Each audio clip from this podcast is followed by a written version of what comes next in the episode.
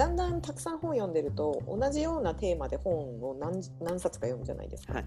はい。さっきも出いたけど例えば本田忠勝のことについて 読みたくても、多分1冊じゃなくて45冊読んではいはい。なるほどね。こういう感じなんだ本田忠勝っていう重ね合わせて見ていくじゃないですか。はい。はいはいはい。だからそれをやっていくとだんだんそのなんだっけえーとまあ、いいいい本悪い本って言ったらおかしいけどあうん。これがしっかりしてるなっていう本って、ある程度目利きができてきますよね。はいそうですね。うんうんうん、だからジョブズはまさにそうですよね。ジョブズはそうでした。まがいもの。ジョブズはそうでした。だってまがいものじゃなくて単純にあの今売り時だって言って整理して出しちゃった本だってもう読み手にバレちゃってますからね。うん、そうわかる。それはないよっていう話ですけどジョブズの話書いてないじゃんみたいなね。そうそうそうそうそうそうそうなんですようんでもねその一方で今言った本田忠忠勝についてはちょっとね別の読み方をした方が本当はいいんですようんうんうん。それは？っていうのも、んえー、と徳川四天王っていうのがありましてはいはいはい。急に歴史。はい、本田忠勝の他にさこの間紹介した井伊直政とかねうんうんうん。あの酒井忠次とかっていうのがいるんですけどうん実は酒井忠次と榊原康政はほとんど本になってないんですよ。だって聞いたことないもん。ですよね。ごめんなさい歴史を。いえいえうんいえいえでもねこれってすごく重要なことでうん今の話だけでも2つでっかい気づきがあるんですよ。うん1個は書いてねえってことはネタがねえんだってうんうんうんうん。この2人には。うんうん書くに足りるネタがないんだっていうふうに作家に思われてるっていうことですよね。仮仮説ですけど確かに。仮説。でもう一つはじゃあ徳川四天王ってそもそも何なのって意外と世の中分かってないよねっていうこの2つの仮説が出てくるわけですよね。なんか活躍した人みたいな感じですよね。はい、そうですよね。でも本田忠勝と井伊直政って割となってる方なんですけど、うんうん実はね、あとなんていうかな、割と美化されてるっていうところが大きいんですよ。かえって。うんまあ後から書き足してったりしてた人たちも多いからってことですかね。まあ、っていうこともあるんですけど、どうしてもその本田忠勝だったら徳川家康との関係性云々かんぬんみたいなものをうんを中心に書いちゃってたり、あと本田忠勝活躍した裏には実は忍者がいたんじゃないかって言って 忍者がばっかり出てくるとかね好きそういうの。っていう風になっちゃってたりとかうんうんうんうんうんわかるわかる。井伊直政はまた別の意味であの複雑な家庭に生まれてきていったりするんで、そこら辺の話が入ってきたりとかうんうんうん要はあの作家がそういうのを書きたい時の切り口みたいなものの傾向値が分かっちゃうんですよ。ああまあ確かにそうですよね。それと実態とは実は違うっていうことがうんうんこの話の場合実はネックだったりしてうんうんここでねあのフィクションかノンフィクションかっていう歴史論あの今巷を騒がせている 論争の話につながってしまうんですよ。ディブ・ジョブズも同じなんですけどねそういう意味で。確かになんかこの間もあのマイトさん別の時に言ってたけれどあのその歴史が本当に正しいかどうかっていうことを今改めて問いたいみたいなことをおっしゃってたじゃないですか。ああはいはいはいはい。そうでも僕ら歴史のこと実は知らないんですよ。うんうん。あのどんだけ本読んでも。うん。例えば源頼朝って肖像画で最近あの別の人だってって知ってます、あそうそうそう。私まあすっごいショックだったんですよそれ。はい、嘘みたいな。別の人なんです。まあ絵自体は国宝なんですけど。ね。うんで足利尊氏も別の人だ。うんあそうそうそう。なんか荒ぶる武将ってやつなんですよね、はい、そう。荒ぶる武将って誰だかもわからないっていう。そう。私が信じてたあれは荒ぶる武将だったみたいな。そうです。さらに言っちゃうと伊達政宗って突然戦国武将伊達政宗言っちゃいますけど、うん。うんあの片目をくり抜いたってエピソードがあるんですよ。うんうんうんでもじあの実は、あのお墓を調べてみて骨調べてみると目ん玉あるんですよ。うんあれ？独眼流じゃないんですか？はい。あれ？そう。実は目玉はあった。私のくり抜いて憧れのなかった。私の憧れの独眼流じゃないんですか。さらに言っちゃうと政宗は死ぬ時に自分の肖像が描いてほしいって言った時に目玉つけてって言ったっていうエピソードが残ってて実際に目玉はついてます。絵には。肖像画にはね。えじゃあなんであれが？ね。だから僕らが知ってるものって何だったんだろうっていうことが平気で起きてるんですよ。この世の中で歴史のことって。本当にあれですよね、はい教科書信じちゃダメ。あこんなこと言っちゃ怒られる。あいやいやいや。というより僕らが知ってる。例えばその伊達政宗でも源頼朝でもああ知ってるって言って少なくてもアレクサンダー大王よりは親密感あるじゃないですか。うん、まあ、あるある。人によっては。人によってはですけどね。うんうんうんアレクサンドロスよりもね。うんうんうん。っていうことは僕らが知ってるっていうことと事実とは実はイコール関係じゃないんですよ。親密感みたいなもの心理的距離とも言いますああ、確か心理的距離ですね、それは完全に。はいうんうんあ、それはある、絶対に。だからそこになるとあのどれが真実かどうかってその人にとってはさして大きな意味はなくなってくるんですよねうん目玉があるなし関係ないけどうんあの固めになったところからあの戦国武将として飛躍したってエピソードが大事なんだっていう話になってくるわけですよ。まあ、確かにそうですね。わかるわ、それ。だから少なくても他の武将よりはあ仙台行ってみようとかってなるかもしれないしうんうんあのゲームあったらとりあえず刀の6本持ってるけどとりあえず ゲ刀の6本でプレイしてみろとかってなるわけですよ。なるなる。なるなる、それは。だからそのなんていうかな距離あのこの間のそのスナック偏愛の1回目で喋ったやつの続きになっちゃいますけどそういう距離感って実は今読み手の人がものすごく重要にしなきゃいけないことだとは思ってるんですね。うんどうせ事実は変わっちゃうんですよ研究があれば。うんで変わっちゃったことに関してこんなもんじゃなかったとかって言ってもあんまり意味がないしそれを題材にしている小説とか、えー、と学術本とかの話が変わっちゃうことに関してどうこう言ってもあんまり意味がないじゃないですか。うんうんうんこの自分にとってあなたにとってのその歴史とのそのありあってほしい距離感みたいなものを多分、えー、と確認したり自覚したりすることがすごく大事だっていうのが僕の最近の考えなんですよね。なるほど。フィクションかノンフィクションかの軸はおそらく不毛な争いにしか多分ならないんですよ。はい昨日も今真田丸を見ていて。はい。はい。こう猿飛びサスケはいたのかいないのかみたいな話を。はい。はい、どうでもいいんだって。個人的ったらねっていうのはあるんですよもちろん。個人的にはいてほしいけど、はい、だからそういうことなんですよ。うんでも忍者の話自体はうんあるんで日本の歴史の中には。うんちなみにあの聖徳太子ですからね日本で初めて忍びを使ったの。そうなんだ。はい知らなかった。あのまあ正確に言うとしあの聖徳太子の配下の武将が忍びっていう当て字を使ってる記述があってそれが日本初めての忍びだというふうに言われてます。これもね昔悪用されてたんですよ聖徳太子も実は戦うのが好きだったみたいな感じでね戦前の教科書には書かれてたらしいそこの部分だけ抜き取られてえ すごい全然私のイメージと違いますね。聖はい徳太子っていうとこうじゃないですか。あの10人いっぺんに聞くとか？そうそうそうそう。もうこう政治してるみたいなイメージなんですけど、はい完全に。わあの若手の頃はちゃんと合戦に出演しあの出陣してましたよ、あそうなんだ。いや謎が多すぎる。うんまあ、まあ実在したかどうかも怪しいとかって言われてたぐらいです、ね、確かに。多分だからでも聖徳太子って聞くとなんとなくあのし親近感っていうとちょっと語弊がありますけど距離感は普通の人よりは多分近いと思うんですよ、ん。話も聞けるしその本があったらちょっと手に取ってみたいとかっていうふうに思える。それが多分大事なんですよね。うんうんうんうん。確かに。それは本当に自分自身気がつかないとダメですよね。いやそうですそうです。うん。多分それにがフィクションかノンフィクションかっていうのは多分最初のうちはさして大きな問題じゃないんですよ。うんうんうんうん。確かにそここだわりすぎちゃうとね。はい、そこのこだわりが理由で、なんかね、あの誰かと知識勝負をしたり、うんあの城行った時に楽しめなかったり、話してた時に壁作っちゃったりっていうのはすごくもったいない。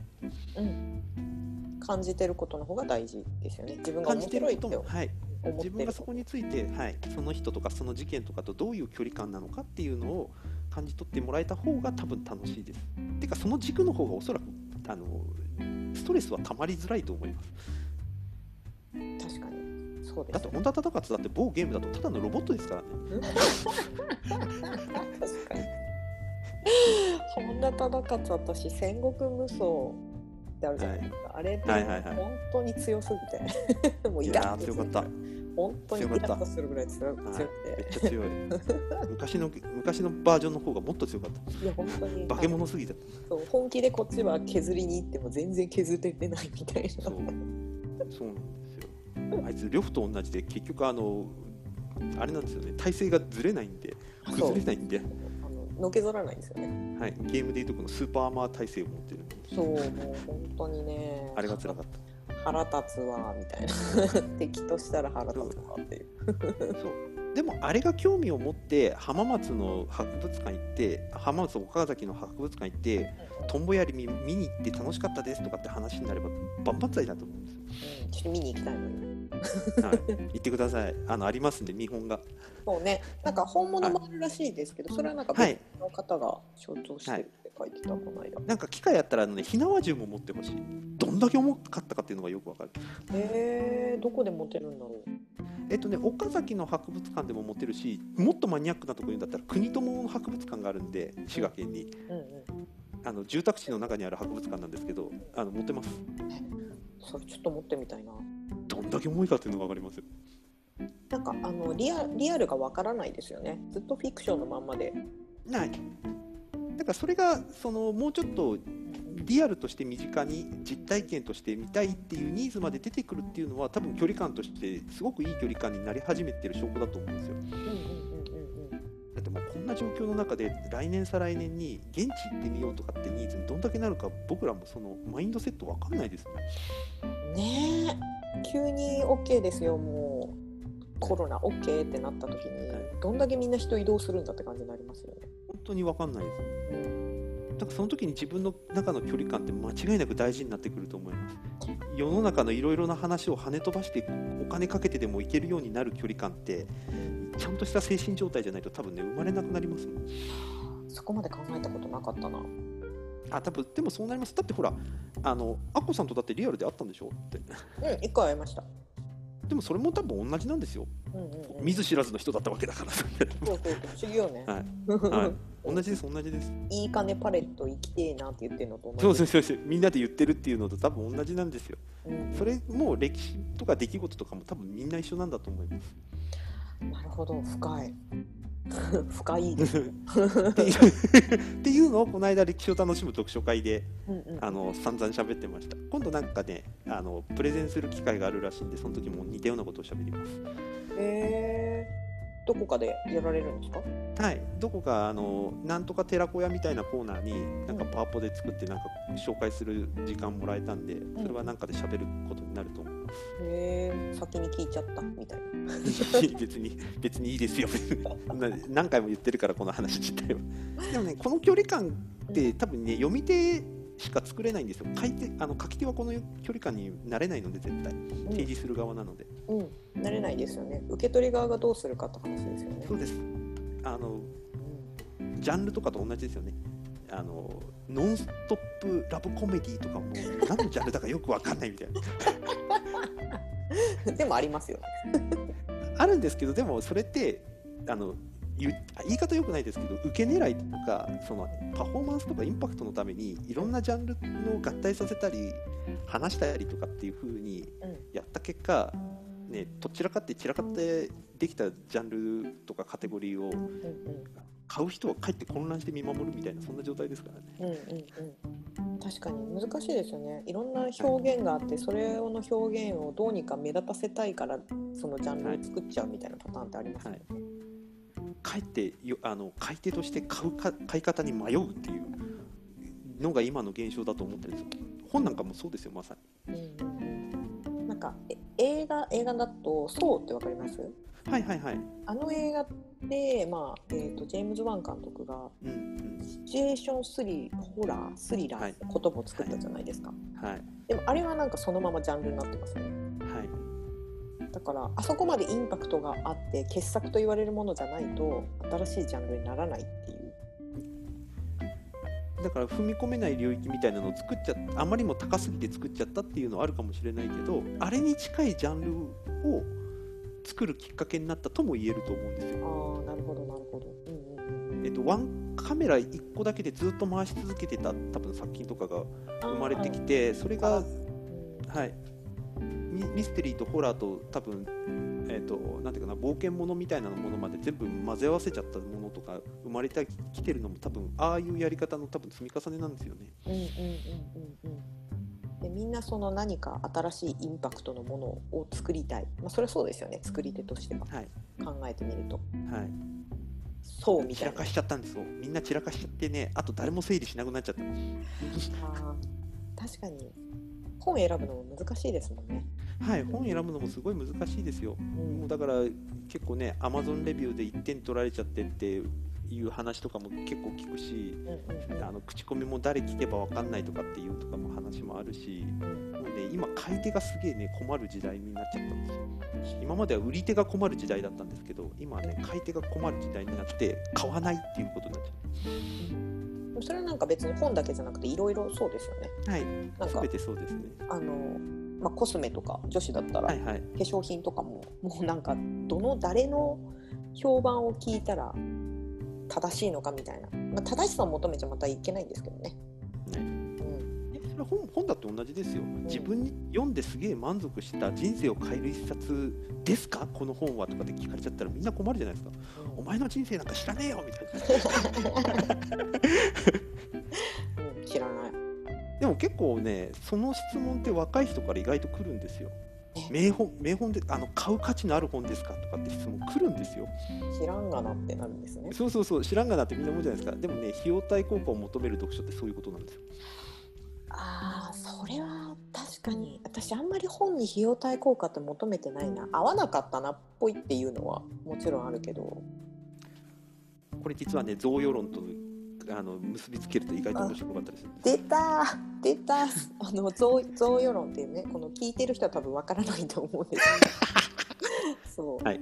あの贈与論について今ちょっと話してる環境が別でありまして資 本論とお金と贈与論について話をしてるところがあって、はい。でそれではい。はい。そうなんです。だからあの贈与の逆は交換だと思ってもらえれば今聞いてる方々は交換できるものと交換できないものとの差の話だとぐらいで思っていただければいいです。だから今の伊丹さんの話は分かりやすくて交換できない話をしてるんですよね。うんうんうんうん合わなかったっていうふうにうん交換できなかったできないものをやったんだからそれは比較にならんよねで終わったんです。うんうん。世の中の費用対効果を求める人たちはまさに交換できるかできないかの比較で判断したっていう話です。この一冊1600円に対して価値があるかどうかっていうことそういうことですそんなのお金の換算で考えるっていう。しかも。でもそれって分かんないですよね。そう分かんないけどそれを求める読書が一時横行したんです。ビジネス書で特にね。あー。あ確かに。ビジネス書はこれは読む価値があるかっていう聞く人多い。でこれは価値があるよって勧めてくる、はい。そうなんです。うん、でもねそれはねもっと費用対効果だったんです。分かりやすくて。もっと？もっと。例えば一番分かりやすいのが昔その主婦でも投資ができるみたいな本があったんですけど昔はね昔はね1万円とかね2万円とかね割とねそこそこ高めだったんですよ。え？そうなんだ。今ワンコインで。500円、そうそう。500円でできる簡単投資みたいな話うんうんの本になっちゃったもうこのかタイトルの価格見ただけでもうそのハードルをそんだけ下げないと、あのその費用対効果として見られないっていうことがもうタイトルだけで分かっちゃうっていう。うんなんかあれですかね情報についてみんな値段をすごはいい。気にするようになっちゃったってことですかね。そうです。その本にはどれだけの価値があるかっていうことをうん。まあ言い方いい言い方をすればシビアに見るようになったし、うん。悪い言い方をするとさっきちらっと言ったうん。目の前に自分に最高の料理をご用意してくださいっていうほど。買い手のわがままがすごく垣間見えるっていう感じですかね。うんうんうんうん。あれですね。えっ、とマキシマイザーとサティスファイヤーっていう考え方。はいはいはいまさにもうその究極がそれです。そうですよね。あの僕は見たことないんですけどあのすごく忙しいあのお父さんが家帰ってきて飯風呂寝るしか言わねえとかっていうのと多分似たような感じ 目の前にお皿何も言わずに自分のその時にあった最高の料理が出てくるもんだと当たり前だとドンって出てくるみたいなそれが本にも他のことにも言えちゃってるだからかあの売り手は困るし買い手は表現できないしっていう状態になってんじゃないかっていう本日はここまで。えっ、と次回は本を通してなんと人類学の話にまで発展していきます。次回もどうぞお楽しみに。